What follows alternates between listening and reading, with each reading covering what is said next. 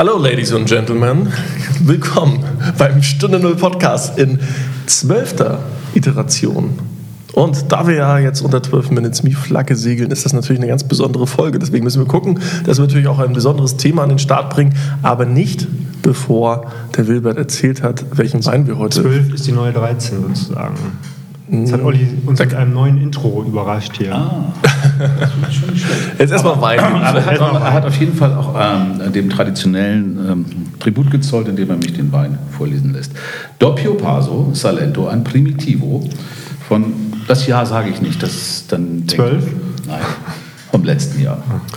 Aber Sind wir nicht alle ein bisschen. Den, ja, den hatten wir ja schon öfter. Ne? So, aber der, der ist, das ist eine solide Sache. Auf den kann man, kann man, den kann man bauen. Ja, also wir haben eben schon mal ein bisschen philosophiert, worüber man dann eigentlich mal wieder reden könnte. Also so ein bisschen mal wieder, weil ich glaube, es gibt wieder ein paar Redundanzien jetzt in diesem Thema. Aber wir wollten mal über overhyped, ja, was wollen wir eigentlich? Overhyped Zeitenwandel, über, überhypte Digitalisierung, überhypte Transformation oder das ist überhypte. der Hype am Abebben. Ober einfach mal overhyped. Punkt. Genau. So. Ja, eine gewisse Gewöhnung hat zumindest eingesetzt. Ne? Also die Themen begegnen uns immer wieder. Auch hier, nee, hier, wir sind immer, immer neu, immer frisch. Aber so gewisse Redundanzen, klar. Und es gibt eine Gewöhnung an die, an die Perspektiven, autonomes Fahren. Gewöhnt man sich oder stumpft man ab? Das ist genau die Frage, die mir Ja. im Kopf rumgeht gerade. Ja. Ich glaube, die Leute fragen sich jetzt so, brauche ich das wirklich? Es gab ja mal diesen etwas sinnfreien Spruch irgendwie, ähm, alles, was digitalisiert werden kann, wird digitalisiert. So, das ähm, ist ja auch inhaltsleer, aber ich Unser guter so Doppio sicher. Passo kann nicht Der digitalisieren. kann, nee, genau. So. Oh. Und deshalb glaube ich, viele haben jetzt auch wieder Lust am Analogen, irgendwie zusammensitzen. Der Sommer steht ja vor der Tür. Irgendwie, also da- das Leben, das, das echte Leben ist halt doch noch irgendwie auch was anderes. Und das gewinnt, glaube ich, gefühlt wieder mehr an, es gewinnt so, ein, so eine Renaissance, gibt es irgendwie. Und ähm, das drängt das andere ein bisschen zurück, weil es eben auch eine Gewöhnung oder halt eine Abstumpfung gibt. Da hatten wir nämlich mal eine Folge drüber, Sehnsucht zum Analogen, glaube ich sogar. Ne? Also da, da hatten wir, das meinte ich mit Redundanzien. Ja, ja. Müssen wir jetzt ein bisschen aufpassen, dass wir nicht zu viel doppelt erzählen. Na, aber es hat ja auch ein bisschen damit zu tun, dass man sich noch ein bisschen dran gewöhnt hat an das Thema. Ich glaube, äh, als man vor zehn Jahren solche Sachen hörte, wie der Kühlschrank bestellt sich äh, selber den Nachschub, oder das waren alles noch so Sachen, die waren noch so ungedacht in dem Moment.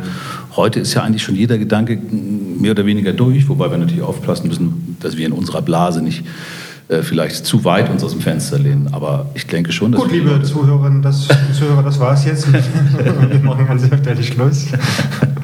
Alles gesagt. Will wir das alles? Haben wir was vergessen? Du nimmst mich gar nicht ernst, das ist schade. Doch. Soll ich das jetzt nochmal wiederholen? Bitte, oder? bitte, Entschuldigung. Also es geht, mein, mein, was ich sagen wollte, ist, es ist einfach angekommen. Die Leute, das ist nichts Neues mehr, äh, so hype ich, deshalb fängt es an normal zu werden. Und wenn, ne, es etabliert sich, deshalb ist dieses Thema Digitalisierung, ich meine, es wird sicherlich die nächste Kuh kommen. Also ich meine, äh, mit, mit KI stehen wir ja auch vor der Tür, das ist auch so ein Thema, wo, naja, ich weiß gar nicht, ob der Hype schon durch ist in dem Bereich, keine Ahnung. Also ich glaube, hinter, letzten, hinter dem letzten Berg in Deutschland hat der Mittelständler kapiert, dass Digitalisierung wichtig ist. Gut, aber er, hat noch, er Das weiß noch nicht, was es ist. Manchmal. jetzt tatsächlich, ja, ja, ja, aber das hat, haben die auf jeden Fall schon mal irgendwo gehört, in irgendeinem Lenkungskreis oder so, dass es irgendwie ein Ausschuss oder Arbeitsgruppe von ihrem Dorfverein, dass Digitalisierung wichtig ist. So, ähm, das heißt, damit, damit das, das mit, allein mit diesem Buzzword gewinnst du nichts mehr. Also jetzt musst du ja schon irgendwie mal ein bisschen ins Eingemachte gehen und mal sagen, was meinst du damit? Und zum Zweiten gibt es dann die Leute, die vielleicht dann mehr oder weniger Ahnung haben, die einfach, die, die müssen immer irgendwie polarisieren, die müssen immer ganz vorne sein, die Speerspitze sein, die versuchen einfach massiv laut zu sein. ne? Ich hatte eben schon mal gesagt eingangs, so ein bisschen kommt mir immer so vor wie Tamagotchis auf Crack und das meine ich auch so. Ne? Also, vielleicht liegt das daran, dass ich so ein bisschen, weiß ich nicht, altersmilde werde, wo ich sage, lass mich in Ruhe, ich will hier mein Ding machen und ich bilde mir ein dass dabei, ich schon ja. mal was kapiert habe. Ähm, aber äh, also ja, an jeder Ecke hast du aber die ganzen Influencers, ne, über die wir uns schon häufiger im Mund zerrissen haben und so weiter. Da gibt es ja natürlich auch ganz tolle, ihr seid alle super, ihr Influencer. Da gibt es natürlich auch ein Hardcore nervige und die versuchen immer nerviger zu werden. War jetzt irgendwie, hatte ich bei den OMRs eingesehen, da hat irgend so Spacken, der setzt sich den ganzen Tag einen Motorradhelm auf und so eine, so ein, vermummt sich. Würde ich einfach mal bei der Polizei melden, Vermummungsgesetz und sagen, hier, ne, und immer einen Stab zwischen die Augen, damit er merkt, was er macht. So, nee, gar nicht, also gar, gar nicht anzetteln hier für, für Gewalt, überhaupt nicht. Das war ein Scherz, aber wo du echt denkst, nee, also ja, kann man machen, aber was soll das? Also was hat das mit Digitalisierung, was hat das mit Innovation zu tun? Gar nichts. Das hat äh, im Zweifel vielleicht ein bisschen was mit Es, Kunst zu tun. es, es ist natürlich ein Zeichen der Zeit, weil er ein Publikum hat. Und das hat er nur aufgrund der, Ja. des Internets, also der ganzen digitalen Entwicklung, die stattgefunden hat und immer noch stattfindet. Ist es nicht auch eine Infantilisierung? Also wird es nicht so fast ein bisschen, bisschen kindisch so? Es wird so. Aber ich glaube, das hat nicht, es nicht es die Leute sind ja so, die waren ja immer schon so. Nur plötzlich sieht es eine größere Anzahl von Menschen. Du wunderst dich, wie viele Leute sowas gut finden. Aber ich glaube, das ist so Ach, ein bisschen, so. so ein bisschen, so ein bisschen Kindergarten, wenn wir so die, die Themen, also man redet drüber und man macht so hier und dies und jenes und so weiter. Und im Hintergrund aber beginnen, glaube ich, die, die, die wahren Akteure der Digitalisierung ähm, beginnen unser Leben äh, zu dominieren. So, ich glaube, es ist so ein bisschen so, als, als ob da irgendwie die Leute, die da irgendwie feiern und auf Festivals und so weiter, aber nicht, nicht wissen, dass sozusagen sie gerade, äh, das hat ja auch was, ich, ich finde, es ist unsichtbar und kommt so allmählich und es erfasst uns so. Und ich glaube, dass die wahren Akteure gerade im Hintergrund ähm, wahnsinnig viel Druck ausüben. Und wir merken das gar nicht. Wir, wir diskutieren irgendwie so relativ auf infantiler Ebene so, Also was- so Lifestyle-Themen. Was du hast, ähm, wenn wir jetzt mal Gehirn nehmen, ja, als äh, zum Gleichnis vielleicht. Äh, draußen ist ja der Cortex, ne? Und drin, was drin passiert, das sieht man ja sowieso nicht. Selbst wenn ich das Gehirn jetzt aus meinem Kopf raushole, ja, Also, das, das ist nicht schon passiert. Ja, ich habe darauf gewartet, dass eine, du warst wahrscheinlich nicht der Einzige, der das jetzt wir denkt. sind heute ein bisschen, bisschen scherzig drauf. Ja, also das ist einfach ein langer Tag gewesen. Aber nichtsdestotrotz, wenn du jetzt ein Gehirn auf dem Tisch hast, draußen ist der Cortex, das ist das, was du siehst. Ja, das sind meinetwegen die ganzen Leute, die die ganze Zeit trommeln und sagen, hier, das ist wichtig und Influencer und ich vernetz dich und bla. Aber wenn du reingehst in die Hirnrinde, also über die Hirnrinde hinaus, dann, dann, dann, siehst du das nicht mehr. Also das ist da, wo das Denken passiert, also da, wo, wo gemacht wird, ja. Das, das sind die Leute, die sich tendenziell eher bedeckt halten, die in zweiter oder in dritter Reihe sind, die einfach sagen, ich habe auf diesen ganzen Noise überhaupt gar keinen Bock. Lass mich doch einfach arbeiten. Mhm, genau. Ne? Geh doch nach Hause. Also echt jetzt. Naja, naja, naja. Und, und deshalb glaube ich, ist, ähm, genau, also diejenigen, die es wirklich berührt, betrifft, die, die ziehen sich schon wieder gefühlt ein bisschen zurück, ähm, versuchen nochmal eine Runde nachzudenken über das, was die letzten Jahre passiert ist und äh, die anderen so sind, ja, weiß ich nicht. Also Ich habe eine interessante Frage an dich. Glaubst du, dass die Entwicklung, die voranschreitende Entwicklung bei KI oder in der Digitalisierung generell, ähm, dass die abhängig davon ist, was sich in gesellschaftlichen Strömungen gerade tut, oder wird sowieso, also mein, wird sowieso alles gemacht, was gemacht werden kann, unabhängig davon, welche gesellschaftlichen Strömungen da sind? du meinst, dass sich so gesellschaftliche Entwicklungen überlagern? Und Ich meine ganz konkret, um vielleicht Ja. an einem Beispiel zu sagen, wir dürfen KI nur dann weiterentwickeln, ab einem bestimmten Punkt, wenn wir sicher sein können, dass wir sie beherrschen. Als Beispiel. Das äh, könnte man ja so festlegen. Da müssten Leute, das, die gehen wieder zurück und denken nochmal nach. Das ist, wäre ja so ein Punkt, dass man Ja. darüber nachdenkt, auch über diese ethischen Fragen, die jetzt damit hochkommen. Verlangsamt das den Prozess oder hat es überhaupt keinen Einfluss darauf? Das ist eine gute Frage. Also ich glaube, dass es das eigentlich nicht verlangsamt. Ähm, Ich glaube es auch nicht. Ich glaube, alles, ich was glaube, der das, Mensch was machen kann, macht er. Ja, genau, das glaube ich, auch. immer schon so. Das glaube ich auch. Nur ich, es wäre gut, wenn Demokratien Schritt halten würden und auch auf der Höhe der, der Forschung und der Wissenschaft wären, damit man sozusagen nicht zurückfällt hinter, hinter andere Länder, um, um denen die, die Deutungshoheit zu geben. So, aber ich glaube, das ist das gesellschaftliche Umfeld kritisch für, für Digitalisierung in Deutschland, in Europa vielleicht. Ja, na klar. Ich meine, das relativ ist ja, alt, wir sagen ja overhyped. politisch konservativ. Ja, also wenn du die geworden. Massenpresse anguckst, ist immer alles overhyped und skandalisiert. Ja. So, und wenn du da nämlich über AI in der Massenpresse liest, dann denkst du, oh mein Gott, morgen kommt Skynet um die Ecke und die Terminatoren schießen uns alle über den Haufen. Ne? Weil wir als Menschen eigentlich Pest für diesen Planeten sind und Klimawandel ist eh doof. So, und äh, ja, bin voll dafür, ja. Ähm, sicher. Klimawandel, oder? Klimawandel bin ich genau, ne? aber Klimawandel kommt, ist, ist, ist auch da. Aber wenn du es liest, Also egal, was du liest über Klimawandel, über künstliche Intelligenz und so weiter, das ist alles so zwei bis drei Schippen zu viel. Wo du echt denkst, wir sind gleich tot, es ist gleich vorbei. Also irgendeiner zieht den Stecker gleich. Mhm.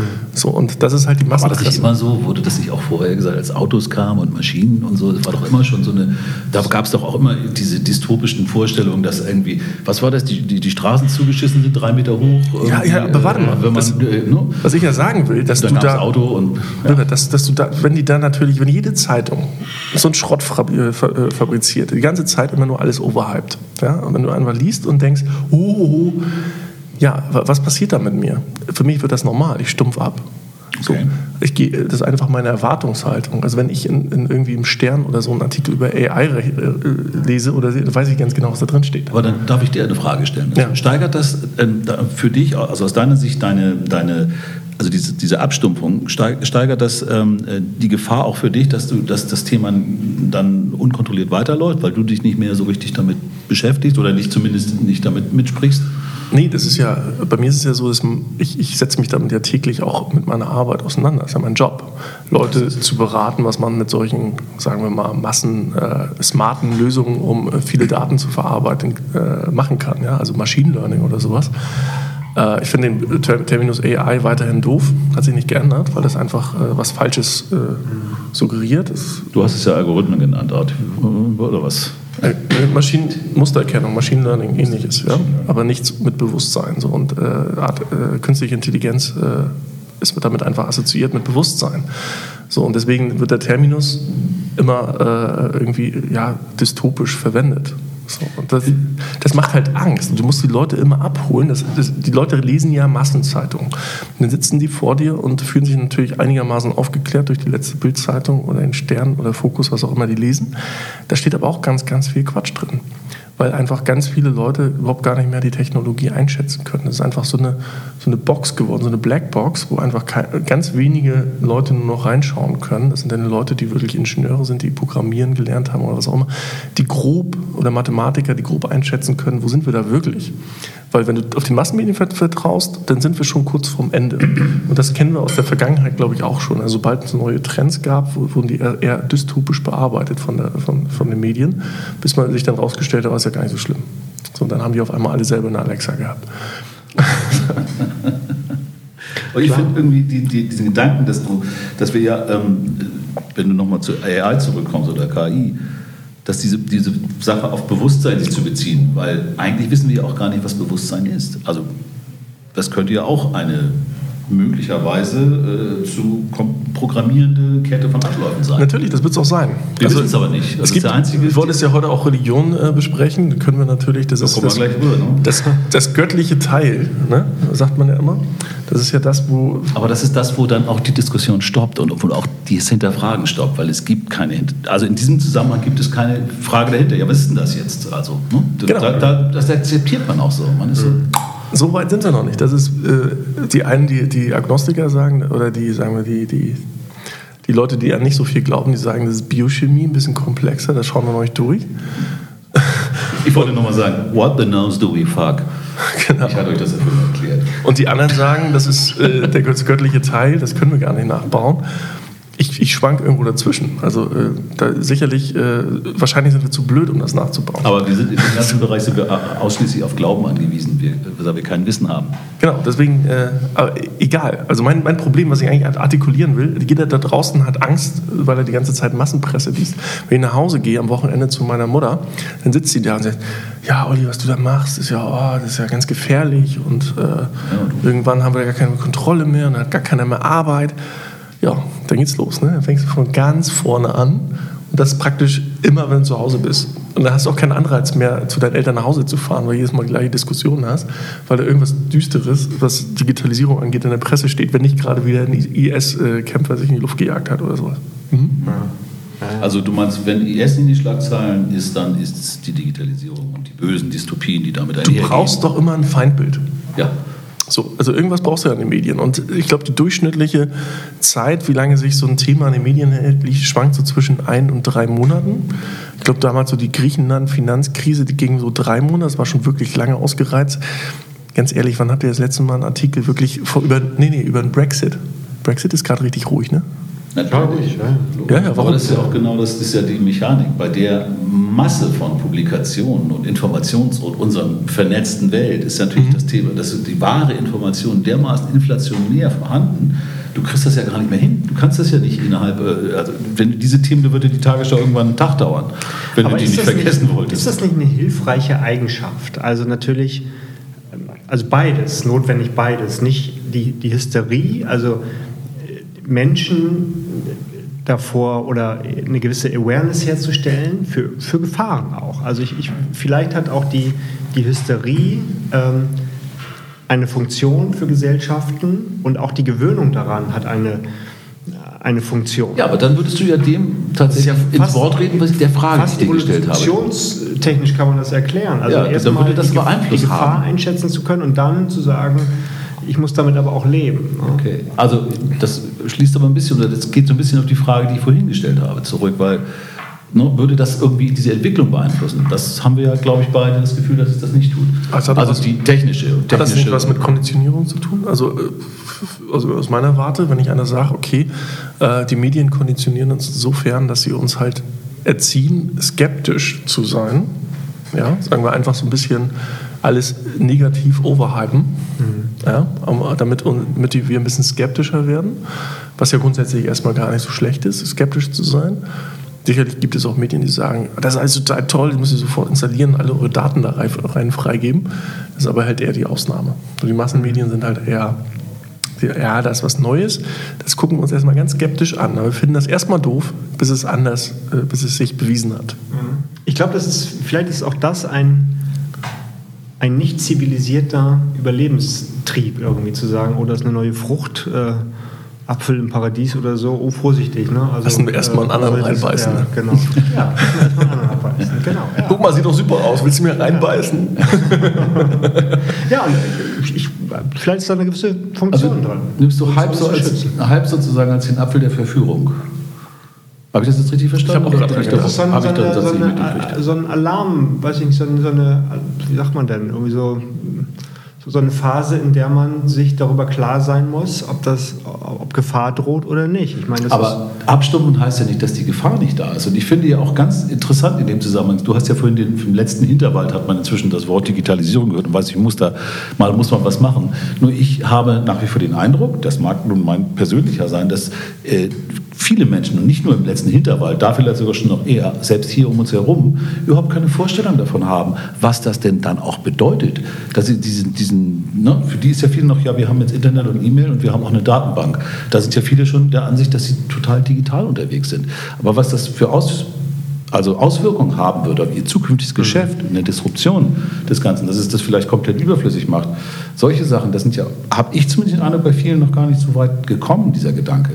Und dann ist es schlecht, wenn es abstumpft, weil dann werden sie auch das zur Seite legen. Und, und das ist Schleichen. Das ist Schleichen, weil es aus meiner Sicht un, unsichtbar ist. Die digitale Bedrohung ist sozusagen, falls es eine gibt, kommt, kommt unsichtbar daher. Und ähm, also die Algorithmen zum Beispiel. Ähm, so, das, das wird immer mehr, aber, aber merken wir das noch? Können wir das noch unterscheiden? Hat man Recht darauf zu erfahren, dass man mit einem Menschen oder mit einer KI spricht? So, das, äh, vielleicht hat man das, vielleicht kann man das einklagen. Also jemand, der kein Mensch ist, muss sich als, äh, als KI zu erkennen geben oder was auch immer. Also es, es kommt schleichend, unsichtbar und das halte ich schon für eine, halte ich schon für eine Bedrohung. Äh, dass wir nicht mehr wissen, was Aber uns vorenthalten wird oder, oder serviert wird. Ja. ja.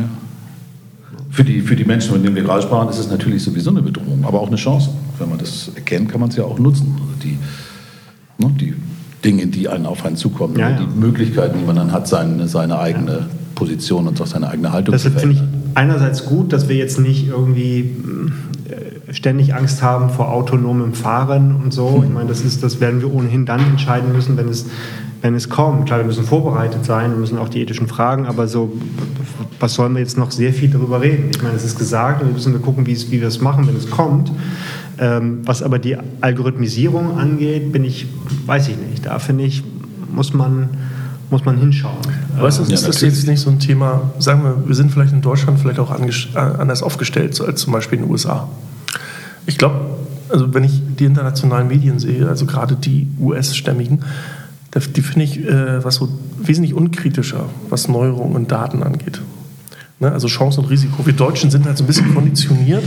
Dem Motto, ja, Ja, erst aber mal dann muss ich da gleich gucken. meinen Finger heben, weil das hat eben Ja, genau, auch, diesen Finger, der den ganz wichtigen Punkte, über die wir dann auch sprechen in dem Zusammenhang. Was? Wir kommen immer wieder natürlich auf diese Kernpunkte. Das ist ja einer, den du auch gerade genannt hast, diese ethischen Ja, Gedanken. aber kulturell noch. Und da haben wir halt ein bisschen eine andere Einstellung als die. Insofern wäre es übrigens dann natürlich, die Entwicklung gehen weiter, aber die Einführung von Entwicklungen in, in, in unser Leben werden natürlich von den gesellschaftlichen Strömungen ganz klar geprägt und beeinflusst, Mhm. beeinflusst geeinflusst, beeist, gelistet. Naja, ich war neulich auf dem, hier im Rathaus war, war Mediendialog und da hat, ähm, ich habe die Firma vergessen, war, war ganz interessant und der hat ähm, über, über kulturelle und vor allen Dingen sprachliche Fragmentierung gerade in Europa gesprochen. Ne? Also dass wir sozusagen keine nicht so gute Skalierungsbedingungen haben ähm, wie, wie China und, und die USA, regulatorisch wie, wie sprachlich.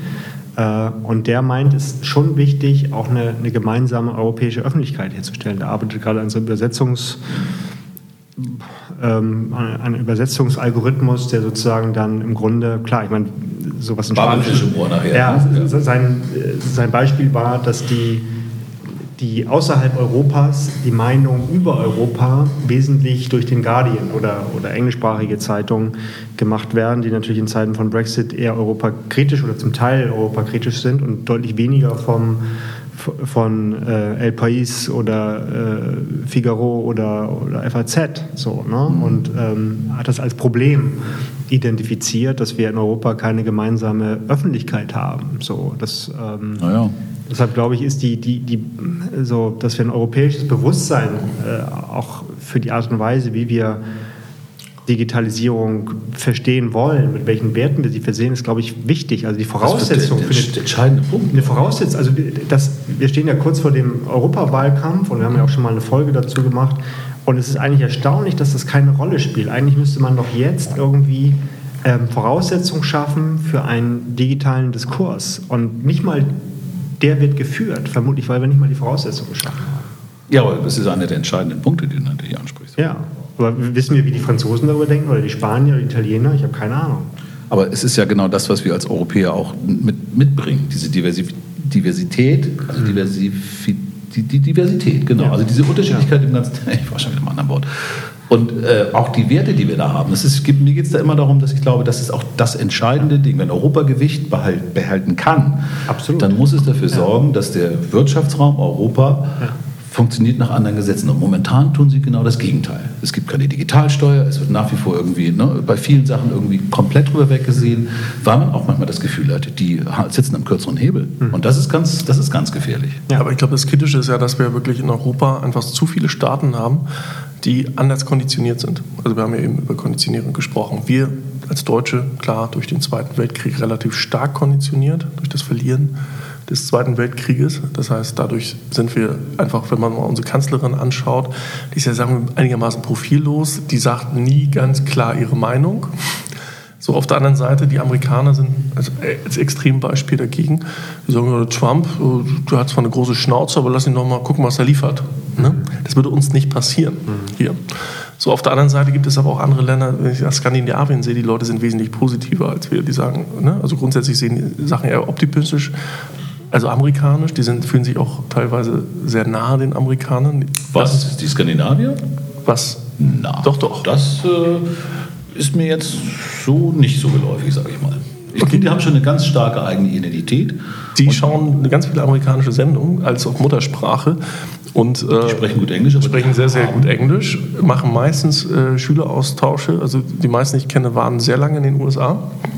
Ähm, also da gibt es schon gewisse Parallelen. Also- das heißt vielleicht, Du magst recht haben. Ich habe nie das Gefühl gehabt. Ich fand, Ich- ich, glaub- Skandinavien als sehr eigen, äh, eigenständig, aber auch ein sehr, ein sehr also besonders auch. ich glaube, Skandinavien ist für mich so ein bisschen das Vorzeigebeispiel, wie in Europa sein müsste. So, also äh, sehr weltoffen. Ja, sehr international, also haben, reden miteinander äh, super Englisch, also sie haben eine gute, die haben eine ähn- ähnliche Sprache, sind tendenziell pragmatisch, aber äh, ten, mit Tendenz zum Optimismus. Ähm, wir Deutsche sind halt sehr pessimistisch. So. Und Optimismus äh, fällt wenigen äh, leicht bei uns. So. Also Euphorie in Deutschland findest du nicht. Und dafür haben wir ein Stereotyp und das ist einfach so. Das kann ich einfach nur bestätigen aus meiner Erfahrung. Zumindest ist Dänemark sehr viel weiter. Ne? Dänemark ist ja, was, was hier viele nicht wissen, in der Digitalisierung sehr weit. Ja, ja. Äh, Mit der, auch in der öffentlichen Verwaltung. Auch in, der, auch in der öffentlichen gesellschaftlichen Anerkennung. Ja. Ich habe ja. das ja. neulich tatsächlich mal, ich glaube Brand 1 hatte mal einen ganz interessanten Bericht. Und dann gehst du halt nach Osteuropa und die sind alle so ein bisschen gebeutelt, damals von der, durch diesen äh, ne, äh, Sowjetunion mhm. und bla. Gedöns sind die alle so ein bisschen gebeutelt, die sind tendenziell auch alle pessimistisch. Mhm. ja, aber dann sind wieder die, die baltischen Staaten haben irgendwie sind auch ganz weit vorne mit der Digitalisierung. Ja, die gehen alle nach Skandinavien zum Studieren. So, so, und die, die sind halt äh, dadurch wesentlich dynamischer aufgrund ihrer Größe. Ne? Also die, das, das Bruttoinlandsprodukt von, von Estland ist, meine ich, kleiner oder zumindest vergleichbar mit dem von Hamburg. Mhm. Na, ich glaube sogar kleiner, ein ganzes Stück kleiner. Das nehme ich auch an, ja. So, und ähm, das, da muss man natürlich gucken. Jetzt die Franzosen, die haben sehr viel Nationalstolz und bla, aber die sind sehr, sehr closed shop. Ne? Die haben irgendwie, also wir haben halt einen extrem diversen Kontinent hier. Den wir versuchen, ist das eine Chance? Ich meine, es ist eine super Chance. Jetzt ist, ist die Frage, ob du jetzt mit deutscher Perspektive drauf guckst und sagst, ja, das wird eh nichts. Oder ob du als Skandinavier drauf guckst und sagst, ja, lass uns das mal versuchen, es könnte was werden. Aber es gibt keinen gemeinsamen also Diskurs darüber. Ich finde, ich finde, dass es eine große Chance ist, weil gerade wenn du, mit, wenn du dich mit Dingen auseinandersetzen musst, die andere Firmen vielleicht nicht tun müssen, auch mit so Fragen des Datenschutzes ja. oder von Beschränkungen, weil sie auf einem ethischen Punkt wichtig und richtig sind, dann musst du andere Lösungen denken. Und wenn du als, als Unternehmen dann auch irgendwie mit frischer Kraft daran gehst, ich sag mal so, wenn du es in, in so einem Umfeld schaffst, irgendwie dich zu etablieren, dann ist es in einem anderen Umfeld noch viel einfacher. Mhm. Aber ich glaube, die Herausforderung ist, sich genau da, genau dort auch äh, aufzustellen, aufstellen zu können und die Chance zu bekommen. Ne? Das ja. ist ja auch noch ein, das ist ja ein Nachteil gegenüber jedem chinesischen und, und amerikanischen Unternehmen, dass du nicht die Daten des Einwohnermeldeamtes und der Verkehrskameras und von allem anderen frei nutzen darfst, wie in China. Also hilft uns die Gewöhnung an, an die an Digitalisierung oder, oder bremst es uns gerade? Also ist es uns egal und wir verlieren, während es uns egal ist oder wird, weiter an Boden. Weiter an Boden. So, den Chinesen ist es gerade nicht egal. Das ist ziemlich, ziemlich klar. Also in China würde ich sagen, oder in Indien, kommt auf die Kaste an. ähm, Ich glaube, wenn du tatsächlich äh, einer bist, der da tatsächlich mitspielt und äh, tatsächlich die Welle surft, Digitalisierung, dann hast du da relativ viel von. Ähm, also der da letztendlich aktiv mitgestaltet und umsetzt. Hier, oder? In Deutschland oder sonst wo, ist egal. Ähm, in Europa. Und ich glaube, die Leute, an die praktisch über die die Welle zusammenbricht oder vorbeirollt, äh, die haben es Nachsehen. Sagen wir einfach mal, die Leute, die eher einfache Jobs haben oder vielleicht nicht ganz so viel in Bildung investiert haben, die, äh, die wird's relativ, da wird es relativ schwierig, die auf den Zug aufspringen zu lassen. Da haben wir auch schon öfter mal Folgen drüber gemacht, über das bedingungslose in Klammern Grundeinkommen, ähm, welche Lösungen es dafür vielleicht gibt. Frage an dich. Weißt du das als Ökonom? Ist, gehört Europa zu den Regionen, die im Durchschnitt die bessere, beste Bildung ihrer Bürger haben? Oder ist das, sind das doch eher die Amerikaner, weil sie so viel in diese Elite-Universitäten investieren und, und, und, und? Das ist weißt du das? Eine, eine gute Frage, weil es ähm, darauf ankommt, erstens natürlich, das Standardantwort, es kommt darauf an, nicht? Also äh, es kommt darauf an, wie du es wie misst natürlich und auf welche Gruppe du es beziehst. Was die durchschnittliche Bildung angeht, ähm, sind wir in Europa top. Das ist natürlich auch unserer, ich sag mal, seit der Aufklärung ähm, irgendwie unsere, unsere Philosophie und, und das Wesen auch und des Staates, der Gesellschaft zu sagen, jeder hat ähm, gleichen äh, Zugang zu Bildung. Das ist in den USA natürlich nicht so. Da ist der, der Durchschnitt der Bildung natürlich geringer. In aber wir haben natürlich hoch, ja, ne? in, in der ja, Spitze sehr hoch und ähm, die Frage ist, ja, es ist Aber ist eine gute Frage, wenn man sozusagen Bildungsressourcen äh, allokiert, hätte ich jetzt fast gesagt. Also, also ob ich sehe die als Chance für, für den Kontinent. Ich, sehe, ja, für die, für, für ich meine, du hast den Rust Belt in den USA mit, mit äh, enormen politischen Verwerfungen, nicht? Ja. also die jetzt irgendwie durch, durch, durch den äh, China Shock, wie es heißt, dort arbeitslos geworden, weil sie sozusagen technologisch, bildungsmäßig nicht mehr konkurrieren konnten. Ähm, und du hast natürlich dann die, die tollen Universitäten, so, ne, die natürlich auch eine Volkswirtschaft technologisch enorm antreibt. So. Und die Frage ist, kannst du beides haben? Ähm, in Deutschland geht natürlich in, eine, in immer stärkere Trennung dieser Gesellschaften und natürlich dann ja, immer mehr soziale aber wir uns schwer in Europa, in ganz Europa, mit, mit, mit Spitzenforschung. So. Ja, ja, klar. Aber das, diese, das diese Trends. Aber wir haben die Breite, Entschuldigung, wir haben ein, in der Breite sind wir Spitze und ich halte das ja. für eine große Chance. Ich hätte ja. das mir gedacht, ich wollte ja. es aber nicht, weil ich es nicht genau weiß, einfach so äußern. Aber ich glaube, das ist eine ganz große Chance, weil nur dann kann eine Gesellschaft ja funktionieren, weil das in Amerika driftet auseinander. Und irgendwann hast du diese Illusionen von, ich weiß nicht, diese ganzen Filme, wo dann irgendwie Ghettos entstehen, wo dann die Leute, die das machen, in kleinen Ghettos wohnen und die anderen draußen sich die. Ich glaube, das, das ist einfach Fluch und Segen. Also ich glaube tatsächlich, dass äh, bei uns die beste Durchschnittsbildung äh, da ist, aber dass wir halt zu den Polen einfach zu wenig streben. Also dass wir äh, wirklich Exzellenz fehlt zu uns ein bisschen. Polen oder zu den Polen? Zu den Extremen. Zu den Polen oder zu den Franzosen? Polen oder Franzosen? Zu, zu, den Extremen, ja. Also ähm, ich glaube tatsächlich, dass das äh, so ein Motivationsfaktor ist, gerade in, in Ländern wie den USA oder in China äh, wo, wo das Gefälle zwischen Arm und Reich exorbitant hoch ist. Dass äh, dadurch vielleicht aber auch so ein bisschen der Drive äh, kommt, also dieses Entrepreneurship und dieses Machen, mhm. dass dann halt einfach sich, ich benutze das normales Wort, eine Kaste, also eine, eine besondere äh, Bildungsstufe oder eine sehr elitäre Schicht sich gegenseitig befeuert zur Exzellenz und sich gegenseitig ja. letztendlich so weit in den Arsch tritt, dass sie halt immer die Nase vorn haben.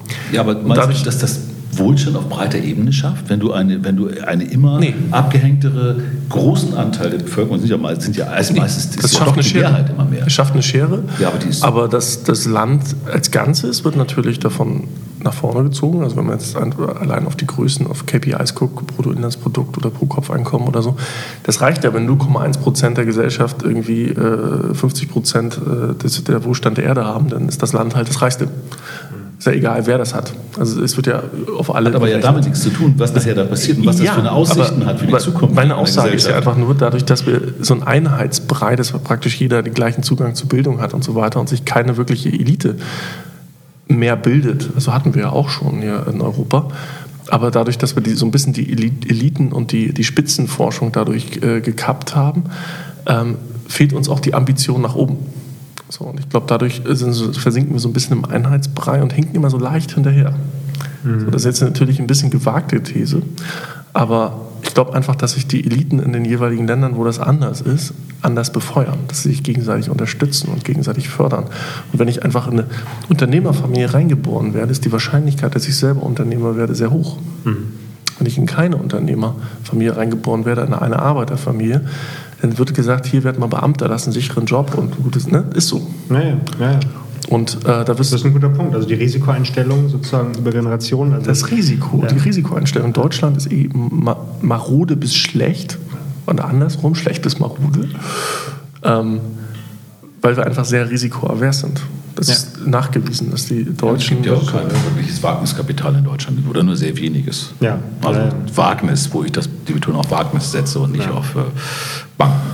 Ja gut, das hat sich aber geändert. Also inzwischen haben wir mehr Wagniskapitalfonds in Deutschland auch. es gibt welche, das ist klar, aber nicht in der Form, wie es in Amerika und auch nicht in der Höhe, wie das in Amerika Klar, aber es ist besser geworden. Der Zugang zumindest zu äh, internationalen Wagniskapital in Deutschland über den Bypass Berlin München oder Berlin, äh, Hamburg hier und da auch äh, ist besser geworden. Aber eigentlich musst du nach Berlin gehen, dann triffst du auch die internationalen Wagnisfonds. Ja, ja.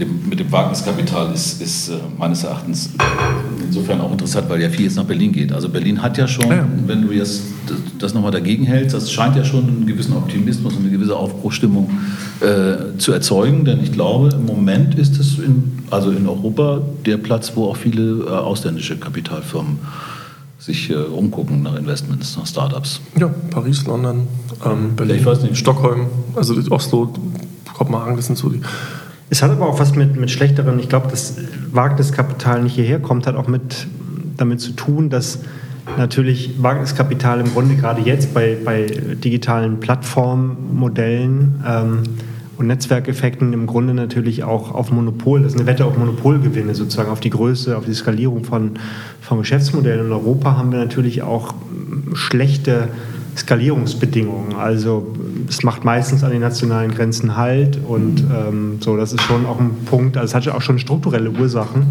warum wir hier kein Wagniskapital haben. Warum, aber das musst du mir erklären, warum macht das in den Landesgrenzen, digitale Lösung macht doch eigentlich nicht an den Landesgrenzen Halt. Also im B2C-Bereich würde ich schon sagen. Also das, allein die, allein die, die Sprachen, okay, genau. aber wenn du natürlich irgendwie, wenn du die, die amerikanischen Programme ist auch in, in 85.000 Sprachen, naja, 85 oder 100 Sprachen. Weißt ja. du? Also ich meine, das kann man ja machen. Das ist ja heute auch immer einfacher. Hast du mal DeepL ausprobiert? Der gibt Text rein. Das war, ich habe von dem ja berichtet, der, der, jetzt auf dem Mediendialog Dialog gesprochen hat. Der, der möchte das ja. Der ja. möchte ja im Grunde automatisch sozusagen äh, Content übersetzen und dass wir sozusagen den Guardian oder, oder spanische Zeitung, italienische im Grunde sofort ähm, ohne großen Aufwand äh, lesen können, um, um damit eben auch eine europäische Öffentlichkeit herzustellen, die wiederum Voraussetzung dafür ist, dass wir europäische ja, ja. Modelle skalieren können. So, ne? Das heißt, das würde dann so ein, so ein ja, am besten wäre es doch dann E-Paper, diese E-Paper-Zeitung, die wir schon damals bei, bei Minority Report gesehen haben. Ne? Die dann irgendwie, je nachdem, was du willst, das in der Sprache anzeigen, in der, in der du gerade bist. Oder ja, aber da sind wir ja nicht mehr so weit weg von. Ne? Da sind wir gar nicht mehr so weit weg von, das nee, finde ich auch. Also ich glaube tatsächlich, dass äh, die Übersetzungssoftware inzwischen doch sehr, sehr gut funktioniert. Software, aber auch dieses Material. Also es muss ja auch so ein Zeug geben, dass du dann einfach, als wie du eine Zeitung mitnimmst, was sich dann tatsächlich mit E-Ink entsprechend verändert. Ne?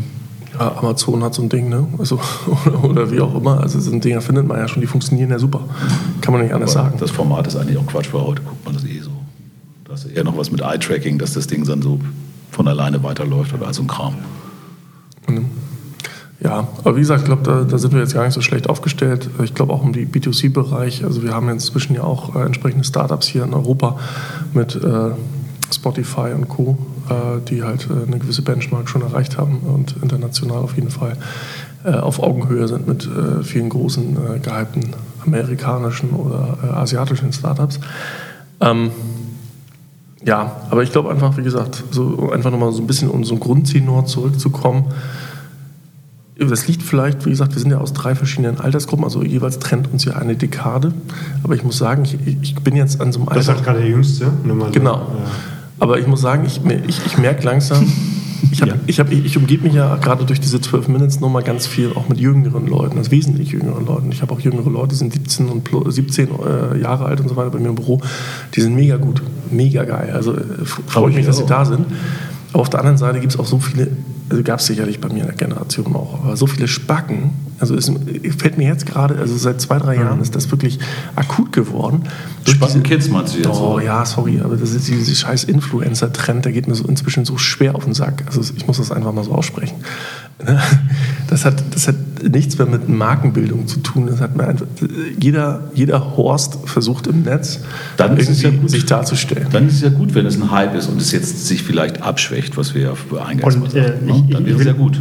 Ja, und ich, und ich glaube, es schwächt sich nicht nur in den Köpfen der Menschen an, äh, ab, sondern es gibt äh, also die Ermüdung sozusagen für, für die Themen, sondern ich glaube, ich sehe, dass auch Unternehmen bereits irgendwie darüber nachdenken, ob die Budgets wirklich so, die, die springen jetzt ja alle irgendwie auf Influencer ja. und so weiter. Und ich bin sicher, die, auch, auch die Budgets in den Unternehmen äh, flachen sich so langsam ab, haben zumindest nicht mehr die großen Steigerungsraten, vielleicht sinken die in Zukunft auch. Und daran hängen natürlich so viele ja, Märkte. Die Influencer-Märkte hängen dran, die die Konferenzmärkte Aber dran. das hat sich doch gedreht im digitalen Marketing. Das hat sich doch gedreht, weil du hast ja, das ist zumindest ja das, was dir das digitale Marketing immer verspricht, dass du eine komplette Kontrolle, du siehst ja genau, was passiert. Das heißt, der Erfolg deiner Kampagne ist sozusagen, ist ja komplett messbar, was es ja früher nicht war. Wenn du einen TV-Spot gemacht hast, na gut, da konntest du an den Verkäufen irgendwie sehen, aber es ist nicht immer klar gewesen, wo genau das hängt. Im Digitalen soll man das ja alles, eigentlich, da kann man das ja alles nachspüren. Das heißt, also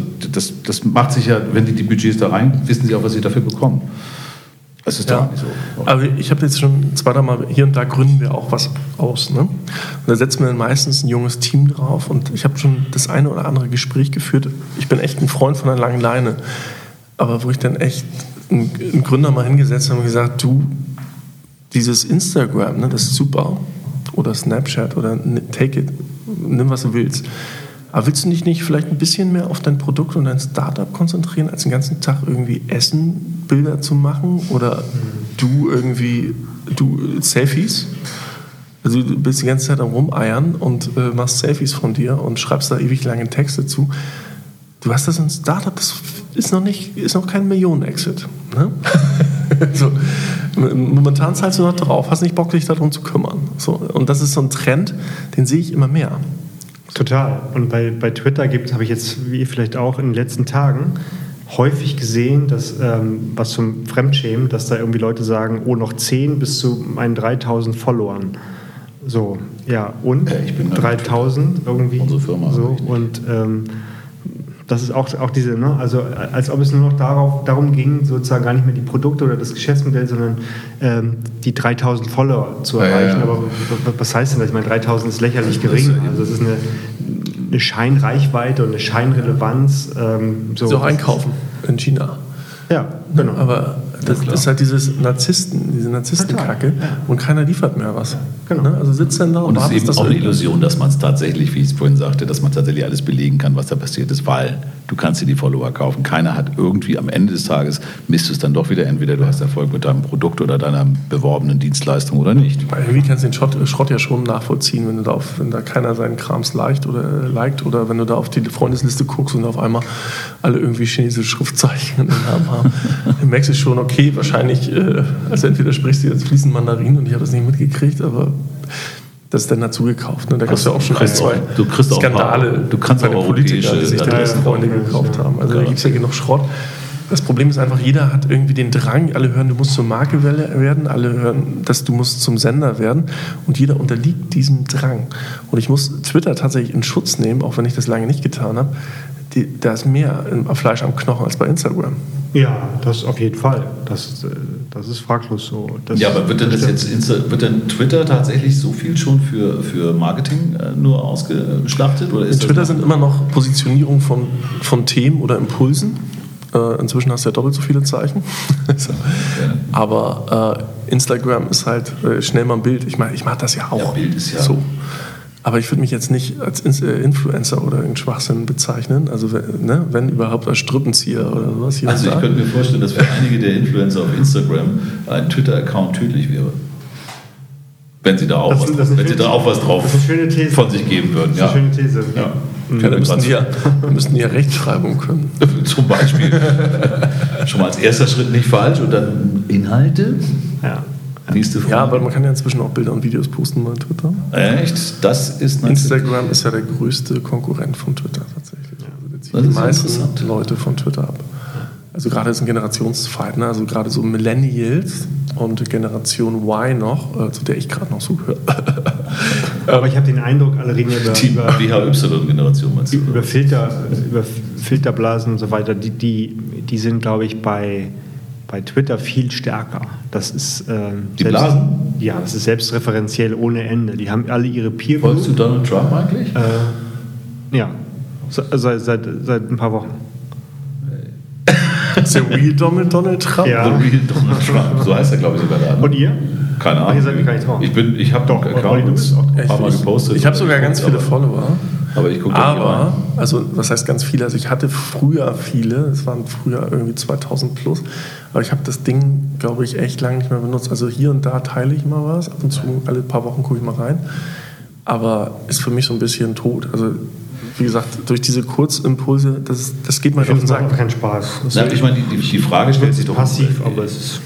Macht das überhaupt irgendwas aus? Weil ich meine, ich bekomme ich, bin ich jetzt weniger gut informiert, weil ich nicht bei Twitter reingucke? Ähm, weil wenn irgendwas wirklich Relevantes mal über Twitter läuft, dann kommt sowieso in den anderen Nachrichten, dann kriege ich es auch irgendwie mit. Und der Rest ist doch auch nicht, ist doch oft auch völlig irrelevant. Oder habt ihr das Gefühl, dass wenn man diese Kanäle aufmerksam immer mit mitverfolgt, dass man dann einen unschlagbaren Wettbewerbsvorteil im, im Ja, öffentlichen Leben also ich hat, glaube tatsächlich, du kannst Twitter schon nutzen, um dich zu informieren, und zwar gut, aber da musst du halt meinen und Ja, aber worüber? Du kriegst Du auch musst buddeln und danach minen nach den Themen. Also du musst Genau. wirklich danach suchen, nach, nach also Du musst dein Speckländle machen lassen. Du musst dein Spektrum aufmachen lassen. von den extremen Meinungen, so wie du zum Beispiel auch die Taz lesen kannst, neben der äh, jungen Nationalen oder sowas. Ne? Das hast du ein Spektrum. Weltwoche, ja. So alles dazwischen. Das kannst du natürlich, du kannst den Leuten followen verschiedene Meinungen einsammeln, deine eigene Meinung auf der äh, Grundlage bilden. Ich glaube, so nutzt du das auch, Henning, oder? So ein bisschen, Ja. um so ein kontroverses Bild zu kriegen. Genau.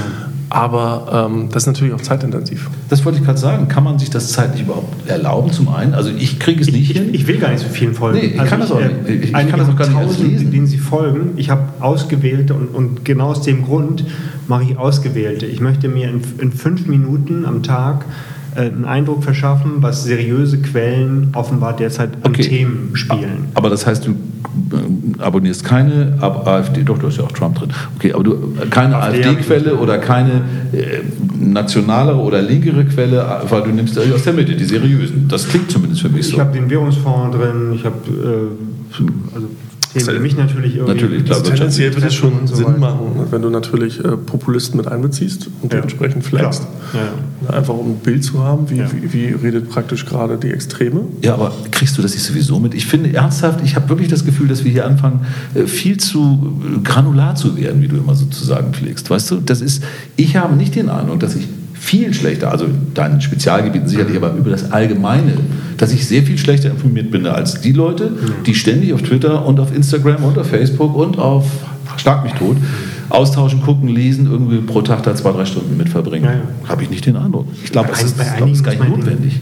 Also wenn man mal so, so stichprobenartig mal guckt, bei einigen hab, gewinnt man den Eindruck, dass die am Tag irgendwie zwei, drei Stunden damit beschäftigt sind. Ja. Da Nicht umsonst gibt es 10, ja, Wenn du auf das Profil klickst, sind da irgendwie 10.000 äh, Tweets oder so. ja. nicht umsonst gibt es ja schon so Services, die dir genau das, die dir so eine, dann kannst du eine Liste machen, dann stellen die das zusammen und filtern das nochmal für dich vor. Ja. Ja, aber, aber selbst Politiker fangen ja jetzt an, ihren ganzen Kram pflegen zu lassen. Also hier äh, in Hamburg ist das hier, äh, der Bürgermeister selber hat jetzt einen, äh, der so hinterherläuft. Michi Kruse, der FDP, der hat auch einen, der hinter ihm herdackelt und Bilder und Videos von ihm macht. Das ist ein Trend jetzt gerade. Das ist praktisch ein Sender für Politiker unglaublich wichtig, glaube ich sogar. Du hast halt die Möglichkeit, mit wenig Aufwand viel Reichweite zu schaffen, durch Bilder, durch einfache äh, äh, Kommentare. Einfache Botschaften, Einfache Botschaften. Präsenz. Ich glaube, das ist eine Möglichkeit, online relativ einfach Präsenz herzustellen. Deswegen als Politiker würde ich es genau so machen. Twitter ist relativ schwierig, weil du da eher durch Inhalte glänzen musst, als einfach zu zeigen, ich bin aktiv, ich bin unterwegs, ich mache hier was, ich setze mein Macherlächeln auf, fertig los. Ne? Das ist jetzt gar nicht, ich, ich verurteile das überhaupt gar nicht, ich würde es genauso machen. Ähm, aber es ist einfach, ja, ist einfach ermüdend. Also dass jeder, dass jeder einfach jetzt immer mehr sein Neues, es wird ja immer lauter, um jede einzelne Person. Wahrscheinlich auch um mich, keine Ahnung. So, aber es wird immer lauter. Eine, eine Meldung, die mir gerade durch den Kopf geht, interessant im Zusammenhang, weil du gerade eben auch über Politik gespro gesprochen hast, wie wichtig für die solche Kanäle sind. Ähm, ich habe gestern tatsächlich aus reinem Zufall, weil ich eben auch gern mal so äh, normal beim Fernsehen reinschalte, äh, einen, einen Bericht gesehen, da wurde ähm, gezeigt, dass die ganze Social-Media-Kommunikation von den rechten und populistischen Parteien dominiert wird. Und zwar ganz massiv. Und das fand ich extrem äh, erstaunliches. Äh, hey. Ich fand das eine extrem erstaunliche äh, Info, weil man natürlich jetzt gerade die, ähm, die setzen so Themen und die kommen dann auch in die, in die, in die ähm, seri seriöse Presse. Ne? Zum Beispiel diese Nummer Berlin irgendwie, weil der häufigste Zweitname, was so ganz klein unten war, war ja Mohammed. Dann stand in der Bildzeitung äh, Berlin, häufigster Name Mohammed. Und dann kam bei der AfD nur noch, stand nur noch der häufigste Jungenname 19, 2018 Mohammed. Islamisierung. Ah, weißt du, so wie sie die Meldung dann quasi. Und das, Nein. Die, die haben, gehen durch die Decke mit solchen Sachen. Meine ist immer, Total irre. Wenn ich einen Mohammed nenne, nenne ich den im zweiten Namen Adolf, dann ist das wieder ausgeglichen. Keine Ahnung. Also es ist ja, ist ja auch so, ne? wir in Hamburg ja auch einen Adolfsplatz, da wird gerade gestritten, ob man den umbenennt. Warum? Ich finde, warum? Weil der Adolfsplatz heißt. Ja, also könnt ihr euch ja aber euren Teil denken. Nur weil das Aber- einen, der, diesen, der hat noch Mit viele. Vornamen. Na gut. Ja. Also nichtsdestotrotz, wir haben die 48 Adolphe Minuten voll. Sachs, ich wollte nur sagen, als Musiker, der hat Saxophon davon. Genau, jetzt sagen Die wir ist noch auch Adolf. Genau, haben wir noch irgendwas, äh, irgendein Zitat, was wir jetzt äh, inhaltlich Das soll ich sagen. was wir nicht mehr so unbedingt brauchen. Jetzt zieht's raus. Gut. Ähm, schön, dass wir darüber geredet haben. Hat Spaß gemacht. Und äh, Olli ja. sagt, sind wir in der Zeit? äh, wir, wir sind in der Zeit noch. Also es ist die zwölfte Folge und sie muss genau 48 Minuten lang Also, werden. also wenn du jetzt aufhörst zu reden, dann sind wir noch in der Zeit. Super. Dann sagen wir jetzt Tschüss. Ciao. Tschüss. Hat Spaß gemacht mit euch. Ihr könnt uns abonnieren, bewerten und so weiter und so fort, wie man das halt so macht. Das ist mein Endtext. Das, ist, ich immer am Ende. Ja, ja, mach doch. So, und, und wir freuen uns auf die nächste Folge mit euch und iTunes und so, ihr wisst Bescheid. Tschüss. Tschüss. Ciao.